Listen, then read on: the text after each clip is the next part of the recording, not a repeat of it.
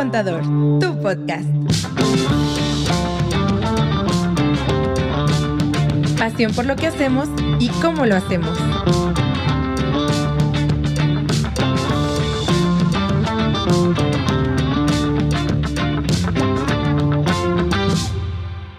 Ya estamos aquí, como cada semana, bienvenidos todos. Nos encanta que estén en Mi Primer Contador, tu, podcast. Listos para resolver dudas, preguntas. Nos encanta que esto cada vez lo veamos más lleno y de diferentes colores. Así que los que nos estén siguiendo ahorita, manden sus preguntas. Es momento de asesoría gratuita. Pregunten lo que quieran. ¿Sí me explico? Y los que están en Así que Spotify, si tien- tienes contador y no le entendiste, pregúntanos. pregúntanos. No Aquí nos tienes vas a entender. ¿Vas Oye, a arrancar algo? ¿No sacar el cómo? letrero de nuestra garantía de aquí nos vas a entender. ¿no? Exacto, exacto. Los que están escuchando en Spotify, conéctense miércoles. Normalmente entre 6 y 6 y media arranca el programa. ya para no meternos en camisa de once varas, Sí, ¿no? la agenda se mueve como todo en la vida. ¿Cómo están, Lili, Andrea? Bueno, preocupados por la salud de Frida. Esperamos que todo bien con la cirugía. Pero fuera de eso, ¿cómo andamos? ¿Bien? ¿Ya listos o qué? Todo bien. Siento que fue un día acelerado para mí hoy. Todos, todos. Estuvo buena la presentación que te aventaste. Estuvo chida, felicidades. ¿Con memes? Sí, bien. Por Estuvo fin pudiste utilizar esa gran virtud que tienes. Pero Hice ahí ni- memes, ni, lo- ni los platicó, güey. Habló del tema y ni los pelaba. Y a mí me dan ganas de decir, ay, ¿ya vieron el de la esquinita? Ni los pelaba. Luego les vamos a compartir todos los memes que Andrea utilizó en la presentación que se aventó hoy. Fíjense, por eso es en tus palabras. Por eso es mi primer contacto en tus palabras. ¿No le entiendes más que a memes? Pues con memes te explicamos, ¿no? Pero bueno, Andrea, Sí. platícanos cuál es la, la dinámica del A día ver. de hoy. Tenemos una pirinola que ya conocen, eh, en donde están nuestros nombres o el nombre del staff. Yo creo que hoy sí participa el staff, ¿no? Aunque no quieran, aunque no quieran, aunque no quieran. O cuando tenemos invitado, pues también puede participar el invitado. Quien salga en la pirinola es quien va a contestar la pregunta que ustedes enviaron. Entonces. Y por aquí hay unas cartas que ah, nunca sí, usamos. Las cartas que parecen del tarot, pero son del tiempo. Ahí dice cuánto tiempo tenemos para Más contestar. bien nunca respetamos ese tiempo. Y allá está el. el y acá está el reloj. cronómetro que va a regular lo que dice la tarjeta. Yeah. Bueno, muchos aditamentos. Gus, Dale. Ya está ¿Empezamos? el- ya está listo el toner, todo, fax, al 100, Ah, de veras. telegrama. Estamos listos si tienen preguntas en vivo. ¿Sale? Todo Yeah. listo. Vámonos, anímense. Wow, ¿eh? Diego. Bien. Bien. Ahí te queda cerca. Echando cafeína. A Ajá. ver, vamos a Y- escarbar. Yo le quiero, hoy quiero uno de abajo. El de que esté más abajo. Este. Este. Güey, era el que estaba hasta abajo. Yo creo que se han de preguntar por qué nos reímos tanto, Ay, ¿no? güey. Es que la neta Está ya estamos todo la bien conexión. la conexión. ¿Sabes quién entendería? Siento. Mariana. Nuestra, nuestra gurú de las energías. Oigan, a ver, ahí les va arrancando y con el pie derecho. Tengo un inmueble y quiero venderlo. ¿Es cierto que tengo que vivir en él para venderlo sin impuestos? Fíjate que me encantó la Mm. manera en la que estructuró la pregunta porque así es como viene la duda normalmente. Oye, ¿tengo que vivir para no pagar impuestos? O sea, esa es la pregunta. Y es Así Joe de, si vives, si o pagas. Joe si Joe mueres, ya no.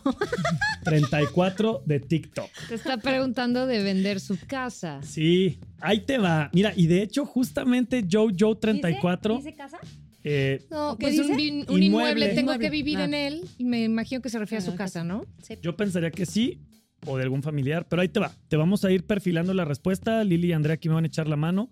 Justamente acabo de dar una asesoría en esta línea antier, así que traigo hasta el dato de los sumas actualizado. Ahí te va, Joe Joe. Mira, así en, en frío, como viene tu pregunta, pues no es que tengas que vivir en él, sino que tendrías que poder presentar cierta documentación que compruebe que has vivido en él. Dejémoslo ahí, ¿no? Ahora, ¿qué te va a pedir el notario?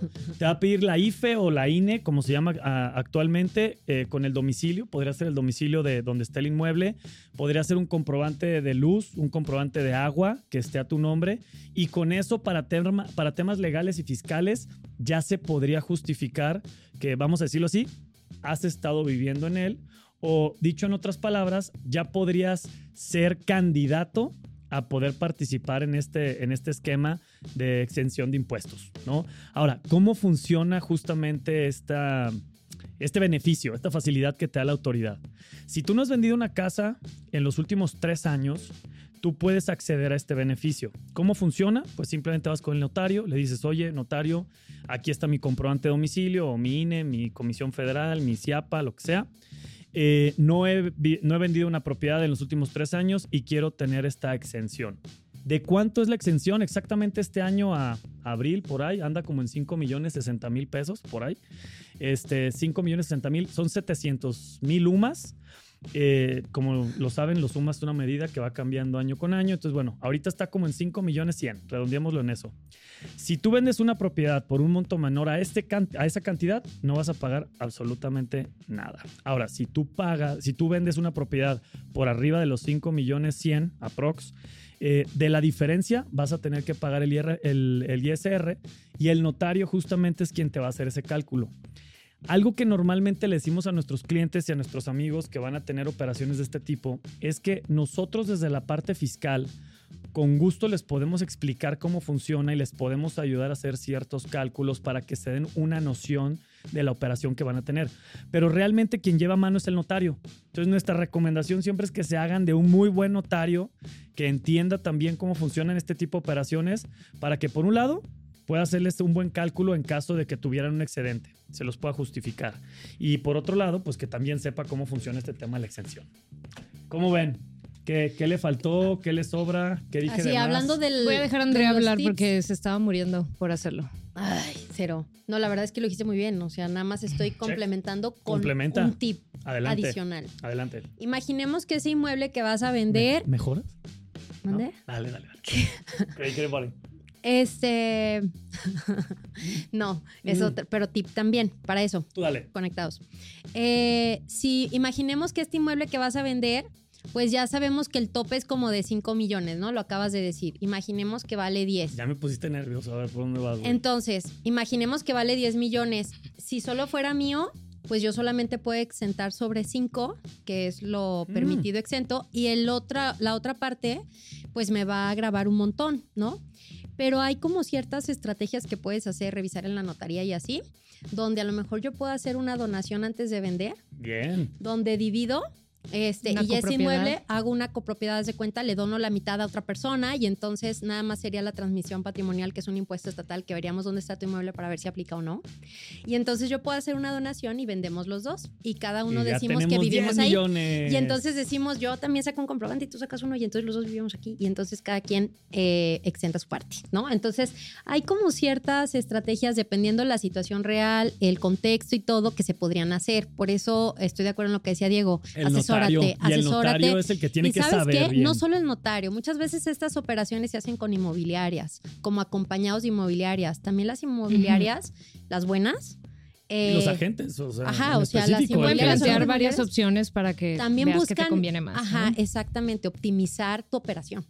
Oye, y aparte me, me gustó mucho esta pregunta porque es un tema muy común y creo que por ahí muchos podrían tener esta, esta duda. Así que Oye, y, y- y digo, vale la pena decir que esa exención es en tema de casa, habitación. Correcto. Exclusivamente, terreno. No un terreno, no Local un edificio, comercial no un tampoco. local comercial.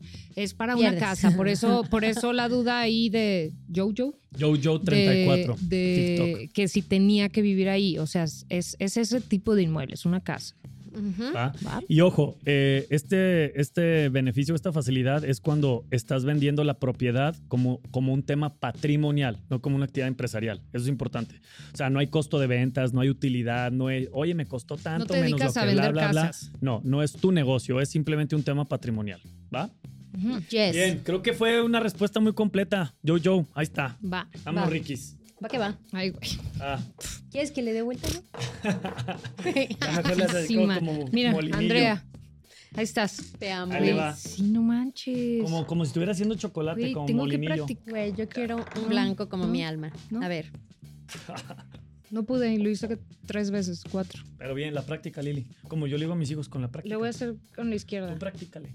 ¿Hay algo? Mira, a ver, ahí les va. Échale. Ay, eres Con ambidiestra. la izquierda lo giro mejor. Ok, bueno, ahí les va lo que nos dice Carlos Pérez, 11 de TikTok. ¿Hay algo mejor que Excel para organizar la contaduría de mi negocio? Chispas. Qué cool. Esa, esa, esa, Carlos esa- Pérez. esa pregunta fue como así, Tiene jiribilla. ¿no? Así, de como- Carlos, ¿tú llevas tu Un meme, aplica un meme ahí. sí. ¿Qué, qué meme utilizarías ahí? Fíjate. Mm, que si estuviera si en quieres- WhatsApp, estaría No. con mil stickers para esa pregunta. A ver, entonces repite la pregunta, ¿cuál es? A ver, ¿hay algo mejor que Excel para organizar la contaduría de mi negocio? Yo te regresaría la pregunta, Carlos, ¿tú llevas la contabilidad de tu negocio en un Excel? Bueno, eh, hay contabilidades, como lo hemos platicado, hay contabilidades que llevan contabilidad simplificada, donde yo solamente tengo que llevar como un registro de mis ingresos y mis gastos y entonces ya declaro. No hay que tener como tal estados financieros, cuentas del catálogo que autoriza el SAT, que impone el SAT o así. Entonces, si tuvieras una contabilidad simplificada, ¿cuáles llevan esta? Por ejemplo, un reciclo, un RIF o así. Este, sí podrías llevarlo en Excel, ¿ok? Ahora, hay otros sistemas que ya son especializados para llevar No contabilidad. digas marcas porque no nos han y que, patrocinado. y que llevan también cierto conocimiento, cierto expertise que generalmente eh, usan los contadores. o sea, tiene razón de ser que estudien así como una carrera.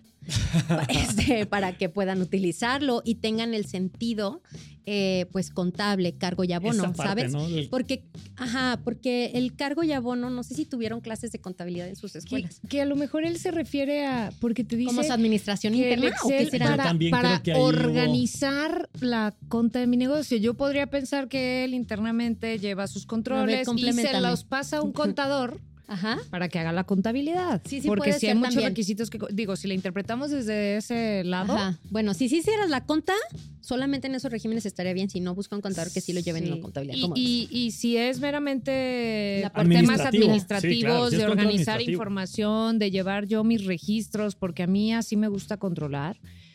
Pues también digo, Excel puede llegar a ser una herramienta totototota y entre más lo sabes usar, perro. tiene muchísimas cosas, ¿no? Depende de qué tan avanzado estés en temas de, de Excel. Pero, pues también digo, pues si es la mejor o no, yo creo que también es eh, dependiendo del giro del negocio, las y lo necesidades funcional que, que, sea para ti, tus En gusto necesidades, se ¿no? rompen géneros. Sí, si es para administrar, organizar, pues también hay sistemas, este, que dependiendo otra vez de los giros, pues uno me puede funcionar mejor que otro, pero a lo mejor y una hoja de Excel pudiera ser lo más común, lo que la mayoría de las Para personas empezar es gratuito. Generalmente los sistemas porque te van a costar. Bueno, ya no es tan gratis, la paquetería Ah, de. Office ya te cuesta ya me por acordé año. cuánto nos Ya, costó. ya me di, ya me di cuenta que, que no te encargas no, no, de eso no tú. pagas tú. pero, pero, pues creo que va un poquito más por ahí. O sea, un sistema que le ayude a organizar. Excel Sí, puede ser una buena herramienta, pero simplemente para organizar. Eh, Sí. Y dependiendo de muchas cosas. Digo, ya para la conta, híjole, ahí, dependiendo otra vez también el régimen en el que estén, pero hay muchos requisitos que cumplir y uno de ellos a veces es llevar contabilidad electrónica y un montón de cosas y para eso se necesita un sistema especial para hacer la contabilidad. Y conocimientos para utilizarlo. Conocimientos, obviamente. Yes. Claro. ¿Sabes? Ajá. Listo. Excelente respuesta. Bien. Muy bien, ¿Me vas. toca a mí? Sí, Yes. sigues. Y Dice- ¡Ah, qué cool! Dice staff. pero el staff hoy no nos quiere Hoy, hoy responder. le sacaron. A ver, lee la pregunta. Es más, que el staff diga quién va a responder. Ajá. Ándale, ándale, Ajá. saca, saca. A ver, yo la Ah, leo, yo la leo Ay, porque ya he el tocayo, el tocayo, sí, no, pues tú, güey. Échamela, porque A ver, no- ¿quién? No me pelas. ¿Quién, quién, quién responde de los tres? Lili, vas. Ajá. Yo solo le iba a leer, amigos. Los estaba apoyando. modo. Decisión unánime. Sí, pues no has Sorry. participado. Este es un párrafo, pongan atención porque no lo vamos a leer Ay, más veces. A ver, A ver, mis échale. Lili, así pongan atención, no lo voy a repetir. Así como tú regañaste a todos hoy. No, que no. Es, estoy siguiendo tu Ah, carrilla. ¿Ya viste? O sea, habló Te apoyé, la te apoyé muchísimo. Ahorita platicamos de eso. Estoy emocionado porque conseguí un cliente en Estados Unidos al que le haremos un proyecto. ¿Cómo se maneja el IVA? ¿Tengo que pedir un permiso para trabajar allá y pagar impuestos en Estados Unidos? ¿Es prestación de servicios y también tendría que pagar impuestos en México? Ah, ya acabo. Excelente, preguntas for- en una, ¿no? excelente formulación de la pregunta. Güey, ¿eh? plati- Platicó todo el contexto, ¿eh? Es de Instagram, U, bueno, E H-U-E-U 99. Hue, UE, hue, EU 99. Ah, qué cool. hueu. Ok. A ver, ok. Ok, perfecto. Prestación de servicios. Pues digo, aquí el tema sería, eh, si tú vas a estar prestando estos servicios desde México para tu cliente que está en Estados Unidos y, pues sí, justamente aquí tendremos que ver varias cosas. Ahorita me van a complementar ustedes, pero si el servicio que tú prestas lo vas a hacer desde acá, desde México, eh, vas a cobrar con tu empresa aquí en México o con tu persona física y simplemente pues lo que vas a hacer es que el proyecto es para alguien que vive allá y tu cliente está allá. Que el aprovechamiento va a ser fuera de aquí. Exacto, que le vas a facturar al extranjero, que te van a pagar del extranjero, pues no, no vas a tener que el problema de facturarle con IVA. Es decir, este servicio, al ser una prestación de servicio al extranjero, va a ir con tasa 0% de IVA. Entonces, le vas a hacer el costo, Yes. vas Y a así, poner tu subtotal de tu Y factura, esta rosa. IVA tasa cero por ser una prestación al extranjero y pues tu total igual a subtotal. Entonces ese, pues bueno, ahí tienes ese tema de cómo manejar el IVA. Eh, no tienes que pedir un permiso para trabajar allá. Digo, por eso decía que si el escenario es que si tú vas a estar acá en México realizando el proyecto desde acá para allá, que si puedes ir a ver ciertas cosas, no lo sé, que si tendrás reuniones por Zoom o presenciales, no Ojalá lo sé. que sea para viajar. Si es prestación de servicio está Si es chido prestación de porque lo puedes servicios- justificar desde acá sin bronca, Sí, la neta. exactamente. ¿Y tendrías que pagar impuestos en México? Pues sí, más bien en donde pagarías los impuestos sería acá en México, no en. Estados Unidos. Tú te harías bolas acá, es un cliente más, simplemente al ser un cliente eh, al extranjero. Digo, vas a, vas a realizar tu factura eh, con el RFC extranjero, que también esa es otra parte, porque en Estados Unidos, pues no es como que necesitan una factura como la que tenemos aquí en México, pero al tú recibir ese ingreso, pues tú sí lo Recibito soportas ya. con tu facturita, con el RFC del extranjero, IVA tasa cero y te haces bolas acá en México con tus impuestos. Creo que eso sería... Y no necesitas, o sea, si vas a tener un cliente allá, no necesitas un permiso especial No. como para poder prestar servicios a un cliente extranjero. No, permiso adicional no, nada más tú te haces bolas acá con tu Con tus impuestos. Ajá. Cambiaría a que si le facturas a un, a un cliente en México, pues lleva IVA y te haces bolas con tus impuestos en México. Si le facturas a un extranjero, IVA tasa cero y te haces bolas igual acá, ¿no? Yes. Pero no pasa nada. Tú realizas desde aquí tus servicios a cualquier parte del mundo. Excelentemente bien contestado. Y yo creo que felicitemos a Weu. Este nango. Felicitemos a Weu por dale. estar cerrando clientes. Y ahí Sí. cobren dólares, brother. O amiga, no sé qué seas, pero cobren dólares. Ella. Amigue. Elle. Amigue. Cobren dólares. Aprovecha. A 21. para no perderlo. Andrea, Bax. Me antojó este, Ah, color de tus uñas. no, de las mías. Ah, de veras, es que ya tiene muchos colores.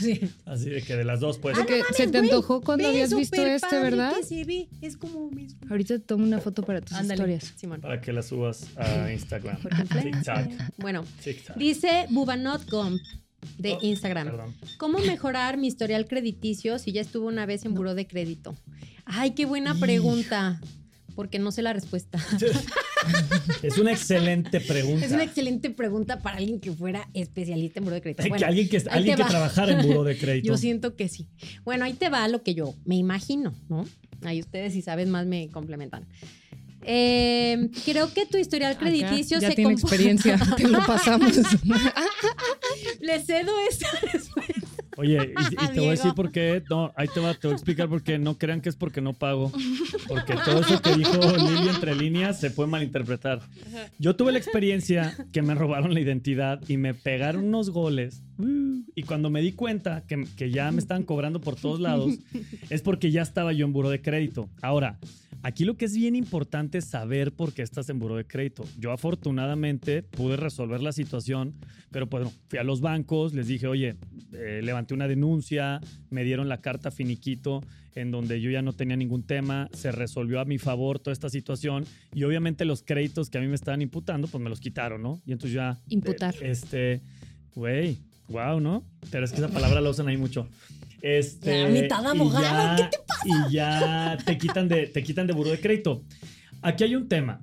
Cuando es por una situación que es ajena a ti, o sea, realmente tú no llegaste a algún acuerdo con un banco para negociar tu deuda y pagar ese, esa deuda, es decir, la situación por la cual estás en buró es por que te roban la identidad, este, te cometieron un fraude o lo, que, o lo que sea, seguro lo puedes resolver. El tema es, y este es un tip para todos, si realmente deben tarjetas de crédito y se acerca el banco con ustedes y les dice, oye, vamos llegando a una negociación. Y negocian. Me debes 100 mil pesos, pero págame 10 mil y ahí muere. No lo hagan. No lo hagan. Porque ahí es donde dictan ahora sí su defunción financiera y crediticia por el resto de su vida. Eh, es preferible que paguen intereses y es preferible que no paguen en algunos meses y aunque los estén marcando todos los días y les crezca la deuda y lo que sea, es preferible que en algún momento salgan de esa deuda. eh, pagándola, pidiendo prestado para pagarlo, lo que fuera, pero que se vea que ustedes salieron de esa deuda a que lleguen a ese acuerdo. Cuando ustedes llegan a ese acuerdo conclusivo con los bancos, ahí sí, este, amigo, ¿qui- ¿quién es? Eh, El acuerdo conclusivo es el de la Procon, Buba. pero el acuerdo Buba. que llegas. Eh, pues Ay, es, nombres es un muy acuerdo. Es un que mueres, conclusivo. pues sí, Eh, muere- y es un acuerdo conclusivo. Se te Buba, acaba tu, tu si, crédito. si- si tú accedes a hacer eso, pelas. Te puedo asegurar que por el resto de tu vida no vas a volver a tener un crédito porque ahí sí queda súper, súper marcado en, en buró de crédito. Entonces, eh, pues sí es importante que hagan buen manejo de sus tarjetas, que hagan buen manejo de sus créditos. Si por alguna razón tienen esa etapa en donde se les van los gastos y ya no tienen para pagar, preferible que se los vayan campechaneando a que lleguen estos acuerdos. Así que digo, Buba, ojalá que si estás en crédito no sea por haber llegado a un acuerdo, ojalá que sea una situación diferente.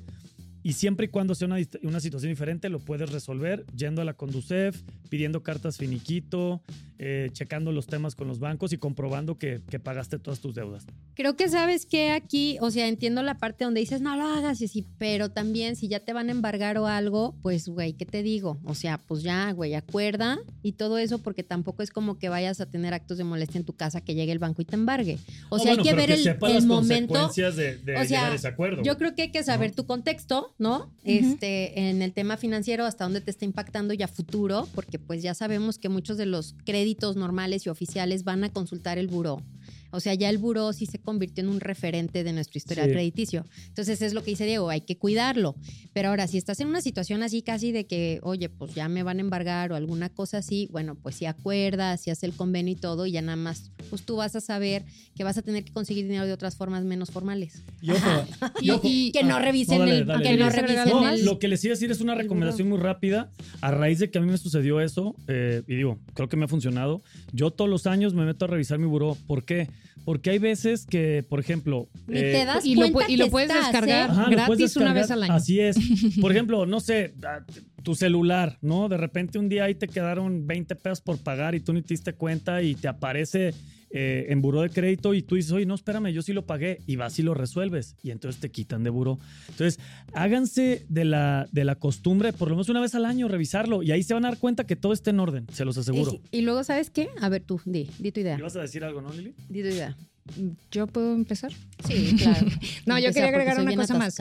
Este, de, porque digo, su pregunta iba mucho en cómo mejorar mi historial crediticio. Yo Como la que canción, le iba a paga lo que debes. Ah, ¿sí sabes? lo que lo que yo podría recomendar aquí en esta línea, pues es eh, obviamente si empieza a tener tarjetas de crédito, algo que ya le hayan vuelto a, a- a Autorizar, dar, sí. autorizar, pues mantenerlas perfectamente, ¿no? O sea, estar muy bien al corriente de tus pagos, siempre mantener esa línea, pues para que a la larga se vea que ya tu, forma de pago es solvencia y ¿Cuál es la buena. palabra esta? ¿Te, te re- rege- recuperaste? No, te... No sé. Bueno, Pero me pues el chiste, es que, el, el chiste es que vuelvas a generar historial crediticio, pero positivo. Probablemente vas a tener ahí una marquita en el buró que, que puede tardar muchos años en quistarse. Digo, no sabemos bien por qué estás ahí, pero pues también puedes tener otras eh, cosas que también aparecen ahí con un historial positivo y de buen pago y que también pudieran ir Te poco pueden a ayudar a poco. largo plazo. Exacto. Fíjense que algo eso. que yo, complementando esto y como dato para que ustedes también lo sepan, lo que decías, Diego, de, de vez en cuando hay que consultar nuestro buró también para las empresas. Yo tengo hay mucho que no lo empresas- consulto. Ya Hay em- estarías, mija. Hay empresas, Ayúdame. hay empresas que ya pueden mandar a sus clientes a buró. Que el otro día- Entonces, Ay, dime dónde, güey, porque hay como dos, tres que quiero ahí. Le platicaba a Lili el otro día, ¿va? Estábamos hablando Vamos de a eso. implementar esa Imagínate de, política. de la manera, de esta manera muy atenta, te hacemos saber que a partir de mañana estarás en buró. Ah. Entonces, sí es importante que chequen su buró, porque ya hay empresas, o sea, si tienes algún proveedor que no le has pagado, no, un, ¿qué? Un cliente. Un cliente que no le has pagado, No, pues, un proveedor que tú no, no. le has pagado. Un un cliente, que, a ti ha- no te ha pagado, si tú estás en la posibilidad de poder registrar, no sé qué proceso sea, pero me interesa a mí también. Tú podrías mandar a tus Tú podrías mandar a los morosos, allá. a buró. ¿No? Güey, Exacto. Imagínate. Exacto, pero también tú, si no has pagado a tus proveedores Se o acabarían las también por tú cobrar. te podrían estar mandando para allá particulares. No solamente te manda buró ya el banco y los, las empresas grandotas de servicios. O sea, no, ya hay particulares que sí, como mortales como nosotros, que sí Llegó un podemos fax. mandar. Échale. Andrea, antes de que. O gírala, des, a ver quién lo va a contestar. eh, A ver, llegó ¿es de esto llegó un fax padrísimo. Me, me Ay, gusta. No, es, Ay, es- guau. es diferente. Es una pregunta diferente. Fíjate, creo que nunca nos han hecho una pregunta así. Ay, qué bonito. Tú la contestas, ¿va? Este, No, digo, a porque ver, te toca. yo la giro para que caiga Oscar Andrea y ya. Aristorena de TikTok. Oscar, Mira. ¿cómo estás? Chido, Uy, buena el pregunta. universo. Cayó Andrea. ¿Te fijas? ¿Cómo cambian o venden una empresa de un estado a otro? ¿Se puede? O sea, es una pregunta con jiribilla, se me hizo interesante. Son de las ¿Cambian preguntas que o nunca- venden? Ajá, es una de esas preguntas que pocas veces nos han hecho, yo creo. ¿Cómo cambian o venden una empresa de un estado a otro? ¿Se puede? ok. Creo que, o sea, es simplemente... Sí se puede vender empresas, pues, o sea, que cambien los dueños de la empresa y al final una empresa, si estamos hablando de personas morales, pues cambian los accionistas, que son los propietarios de la empresa, por así decirlo, ¿no? Entonces, sí puede cambiar una empresa de propietarios, o sea, de socios, por así decirlo. Pueden ser eh, los dueños personas físicas o personas morales. Bueno, se puede vender, eso sí. El domicilio que yo tenga también se puede cambiar. Y bien fácil, Claro. ¿no? O sea, de se- volada. En territorio nacional. Mientras tú, es más, cuando se constituye una empresa, tú ahí le puedes poner que va a tener presencia y oficinas de representación incluso hasta en el extranjero. O sea, no estás limitado a, ah, mi domicilio tiene que ser aquí en la calle fulana de tal número. O sea, no, nunca vas a estar limitado para eso, mientras sean actividades dentro del país o con oficinas de representación únicamente fuera del país, es válido. Y nada Sí. más se hace un trámite de cambio de domicilio ante el SAT o ante las autoridades No, que y si tengas es que un hacer. cambio de domicilio así eh, sencillito de, oye, estaba aquí, pero me voy a ir allá, pues es con tu e-firma, con tu firma Ajá. electrónica o e-firma. comprobante de domicilio comprobante de original. domicilio, pero lo haces por internet. es Digo, por de internet. hecho no lo necesitas para eso, lo necesitarás para otros trámites el tener ya en tu 10 comprobante, minutos ¿no? por internet teniendo tu e-firma vigente cambias el domicilio. Obviamente hay que estar truchas y lo estamos platicando hace rato, ¿no? Temas de verificación de domicilio, que sea un establecimiento este, bien identificado y bla, bla, bla. Pero el cambio de Hay que domicilio ver es de dónde van a operar y dónde va a tener el, así de que el artículo 10 de código en la mente. este, dónde va a tener el asentamiento principal de sus actividades. O sea, dónde Sí. vas a llevar a cabo la operación del negocio. El Ajá. Disney. Pero de que se puede hacer, claro que se puede hacer. Sí. Y ya nada más sería cuidar otros fire, ¿eh? detalles. O sea, una vez que queda el cambio de domicilio, habría que ver si, si hay que cambiar otros domicilios, por ejemplo, el que está ante el IMSS, si es que se tu- tuviera seguro social.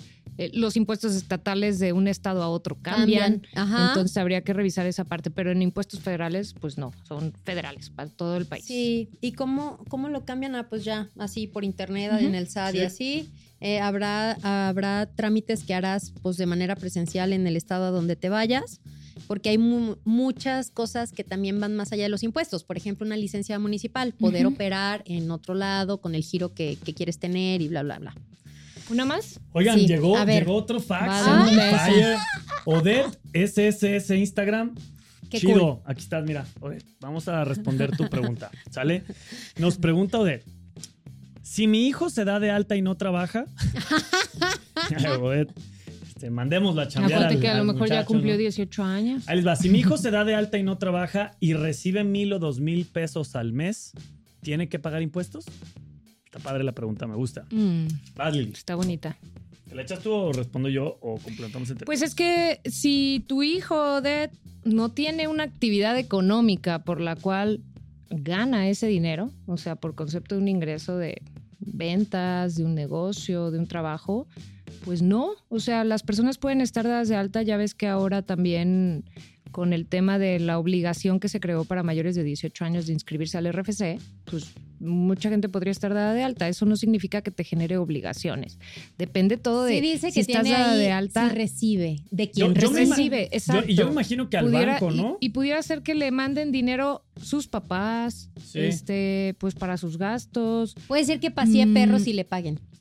Pero como es informal y te lo pagan Sí. en efectivo, no. No, pero es que yo me imagino que si la, la pregunta yo, yo pensaría que es lo Sí. depositan al banco, ¿no? Y si mi, si mi hijo se da de alta, eh, yo creo que, digo, no sé, trae la incertidumbre de se va a ir a inscribir al RFC. Mientras no tengan activas eh, obligaciones como tal que le generen el, el tener que presentar declaraciones, eh, cumplir con esas obligaciones, o sea, porque pueden tener un régimen que no le genere obligaciones, o sea, por, no sé, un, un sueldos y salarios, Sí. eh, estar simplemente también como socio, digo, no sé cuál es la razón, o simplemente nada más estar inscrito en el RFC y sin actividades y sin obligaciones. Pues no, o sea, de esta forma yo no lo vería que Y te tenga digo- que pagar impuestos, o sea, a menos que lo esté declarando como un ingreso súper formal, que lo facture y todo ese rollo, Si ¿no? no, ahí les va yo mi recomendación, la neta. O sea, A son, ver. son ¿Botón? mil, ¿Botón dos mil, güey, son mil, dos mil pesos. A ver. Si no te están pidiendo factura de eso, si a tu hijo no le están pidiendo factura, esa madre no es fiscal. Por mil, dos mil pesos, el SAT no va a ir a revisarte, seamos honestos. O sea, ni para qué te metes en esa fiesta, siento yo.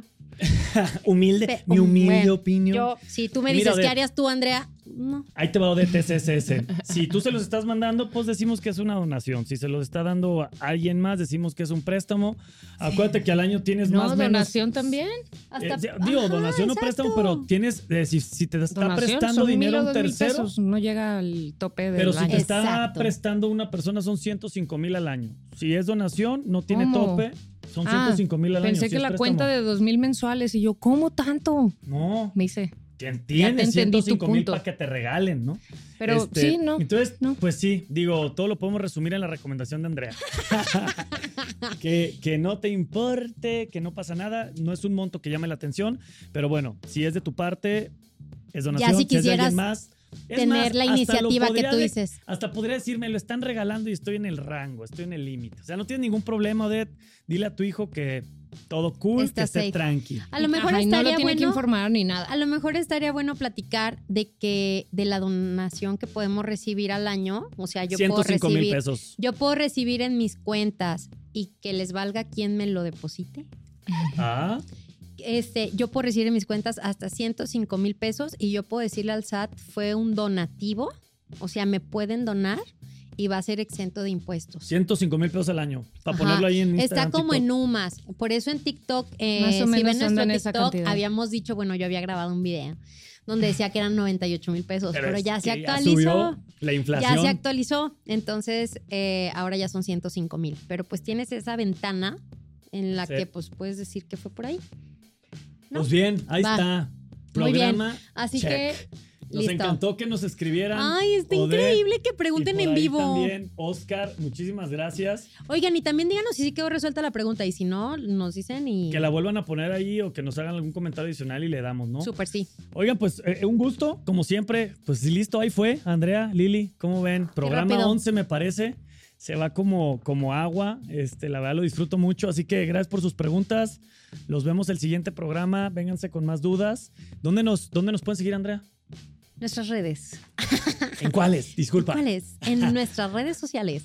Arroba mi primer contador. Nos encuentran en la que sea su favorita. Estamos en todas. Y esperen pronto nuestra transformación.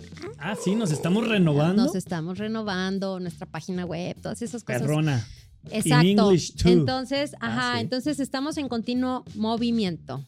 ¿Sabes? Cáiganle y todas sus dudas será un gusto poder ayudarles. Si tienen dudas, preguntas, ahí también en las páginas están los globitos de WhatsApp. Nos pueden contactar de manera directa. Si quieren tener una asesoría personal también, ahí pueden agendar, ahí pueden mandar mails, correos, llamadas, todo. Así que con todo gusto. Así es, que la desinformación gusto. no sea un límite.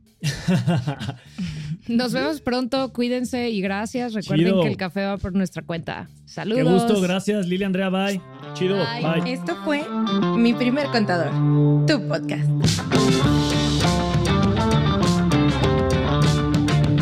Te invitamos a seguirnos en Instagram y Facebook.